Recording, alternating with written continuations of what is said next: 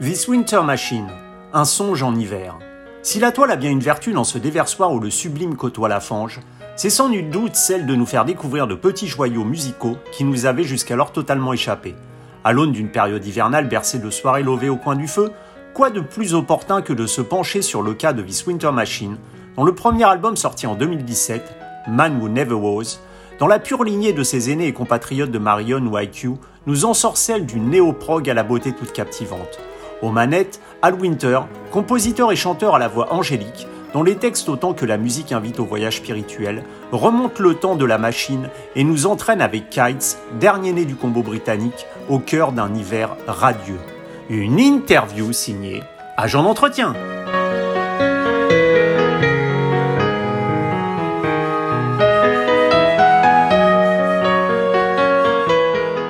Al Winter, hello.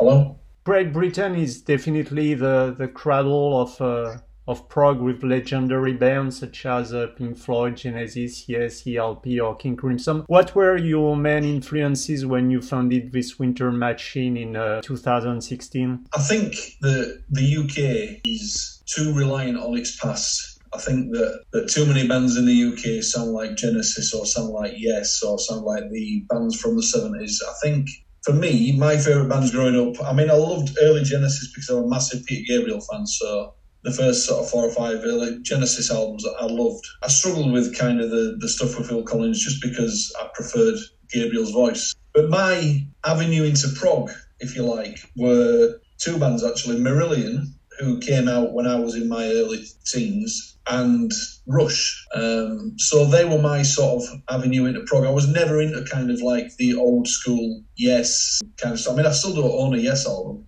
my sort of avenue into prog was different to quite a lot of people's. So, in terms of the UK, there are still people out there in prog groups in the UK that criticise bands that don't sound like Yes or don't sound like Genesis. They're not willing to take a chance. I think that in some ways, bands in Europe, uh, in mainland Europe, are having it easier than bands in the UK. We're kind of too in love with our own past, in, in love with our own heritage, I think in 2017 uh, you released the beautiful uh, man who never was much more than uh, just creating song. Did you imagine uh, the whole album as a kind of a journey or a book composed by uh, different chapters? Yeah i mean the whole album was conceived as a, a, piece rather than like four or five different songs. I mean the, the, the over overreaching kind of theme of the album is how looking back and regretting uh, things, which is what The Man Who Never Was is about. Um, but The Man Who Never Was was written about eight years previously to the album being released, but I never got to record it. But I, I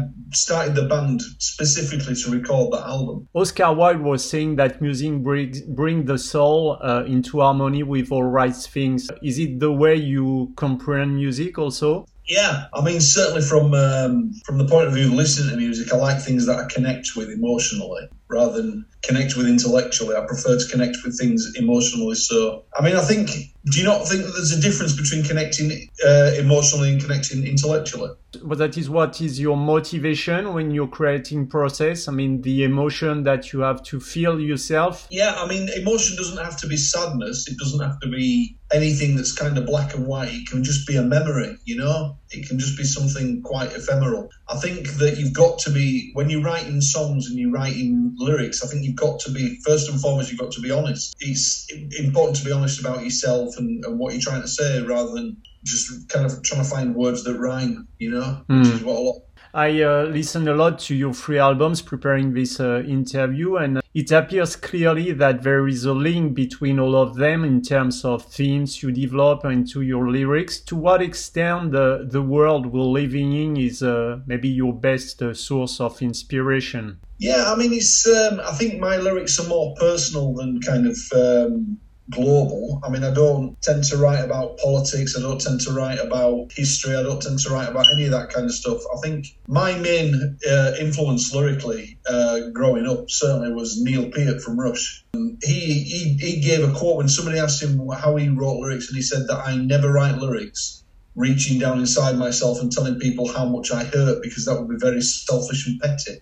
I kind of know where he was coming from. Mean, I, I don't write in the first person. If I'm singing the first person, I'm not necessarily singing about me. It might be a character but I'm singing in the first person. So my lyrics tend to be more emotional than his and more based in how I feel. For instance, the song, the title track Kites from the album Kites is about looking back and seeing how you were when you were younger and how it reflects on, on how you, who you are now, you know?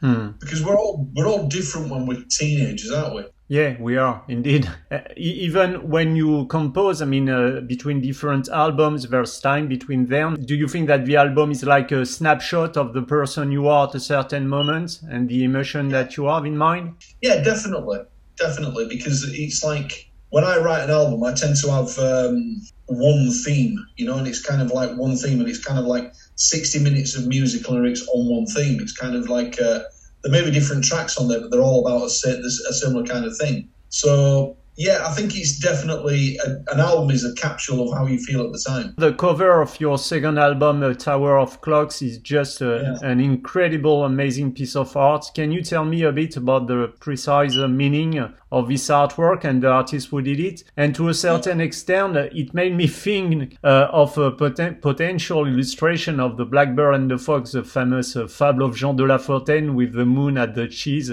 It was the first thing I had in mind when I saw the, the cover. Well, the guy who did that cover is a guy I think called Tom Robinson or Tom Robertson, who's a professional artist. And I had an, I had an idea for the cover, so I mapped the cover out. I mapped out how I wanted it to look and what I wanted to go where and how I wanted the tower to look. But then I gave it to a proper artist who filled it out and made it look more professional. But the idea came from the idea. This is going to sound really strange, but the idea is that Hurl, the, you know, the owl that's on the front with the the time with the the sundial for the face. Yeah. Um, well, he's a character in the album. He's um, he's basically lives in a place called the Tower of Clocks, where all time is, is stored. All time is stored in this Tower of Clocks. So his job is just to observe and record. So the whole idea is that this animal observes and records everybody at any time. So it could be so everything from history in future and past is recorded by this owl and then stored in this tower of clocks. It sounds silly now I'm recounting it, but that's the not at all. And uh, did you have a precise idea of what you wanted from the very beginning? You know, with that, with this fox as a, to me, as an icon between the man who never was and this second album. Yeah, I mean, the, the fox is supposed to be the listener.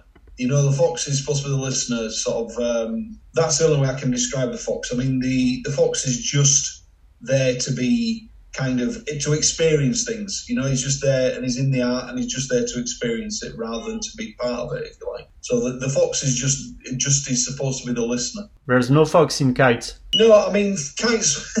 the way that kites happened is that the, the song kites is about um, when we're young and we think we're so free and we're up in the clouds and we're soaring. What we don't realise is we always have a piece of string attaching us to the ground. You know that that's our safety. We, we I mean, we have we, we, feel free. We blow apart, blow around in the wind, but we have something anchoring us to the ground. You know, and that's kind of how that kites came about. How we think we're free, but we're not really free. But um, in a good way, I suppose. But um, and how if you look the, on the cover, the, the kite's on the ground. That's what strikes me when I look at the album. I mean, it's it's called Kites, uh, but the kite to me is a symbol of uh, freedom, like flying in the sky, thanks to the wind above from the problems of the world. And on your cover, as you were saying, the kite is on the ground. It's like uh, to me, it was a way to express maybe that world is, despite what it seems, uh, not uh, as free as we can imagine. Exactly that, yeah, exactly that. I mean, it's like um, the kite's on the ground, and the girl who's looking at this sight of these three massive giraffes, and that the actual background is a photograph of a, a guy, a place called Glencoe in Scotland, Glencoe, Glencoe, sorry, in Scotland, and she, the, she's just completely ignoring the kite. The kite's on the ground, she's ignoring it, and she's just look, fixing on this sight. There's no dream anymore. There's no kind of like being up in the clouds anymore it's like what's in front of us most important thing. And, and, you know we are talking a lot about images. Apart from music i was wondering when you are in a composition process do you have precise images that come to your mind? Is it sometimes visual when you imagine a melody? Yeah i mean the, definitely i imagine uh, melody in a visual sense. Um, that's an interesting point actually, because with the upcoming album, uh, The Clockwork Man, we've got um, hopefully uh, all the pre-orders are going to come with a graphic novel, with a, a, a limited edition comic that's going to tell the story of the album. Um, so he's taking that kind of imagery a little a step forward into something more concrete. So definitely the the, the albums are based around images. The the new album's about probably about ninety percent ready to be recorded. So we just we've got a couple of guests that are going to be turning up on the album, and at the moment the keyboard player is working away in I think Spain or Portugal. So we can't really go forward until he gets back. So as soon as he gets back, we can crack on. Maybe start recording end of middle December. For this Kite album, you had a complete change in the lineup with two guitarists. Uh, was it difficult to bring these new musician into your Winter Machine universe, or was it something quite natural? Well, there's been a lineup change again, actually, for the new album because um, I mean, it's it, basically I always saw the the This Winter Machine project as maybe it would be a revolving cachet of musicians. You know, I didn't know that it was going to be one. I mean, it's nice to work with the same guys over and over again. Don't get me wrong, but sometimes life gets in the way and the drummer and the bassist on the next album are the same that were on Kites. It's the same drummer and the same bassist, but it's a new guitarist. It's a, the guitarist is a guy that I've known for probably 20 years, and it's the guy that I actually wrote The Man Who Never Was with. I actually wrote that track with him, so he's now on the album. He's, he's now in the band and going to be on the album and it's a new keyboard player as well because obviously on the last album it was um, Pat Ganger Sanders. Well, anyway, I mean Pat, Pat Pat did a great job. I mean he did it mostly by remote. He worked in at home and then sent us the files because he lives hundreds of miles away. I think it was good for us to get a real keyboard player in the room while we were writing, so we could write mm. with keyboard. You did a, a set in two acts in which you played uh, to complete your two first albums, which is an amazing and rare performance. Uh, Tower of Clocks was not even released at that time. What was the idea and even the concept behind this live performance? I think the benefits of performing an upcoming album is just to gauge what works and what doesn't work, you know? And before you go to release it, I mean, it's it's testing it, you know, it's testing it on a live audience and also giving people something a little bit different as well. I don't think that people just want to listen to things they don't know, but I think it's important that you give people new material when you've got it. You know, questioning about the meaning of life seems uh, really present in your album. Are we just, as you said, a part of a puzzle, uh, part of a plan that is called life and that is much bigger than the individual that we are?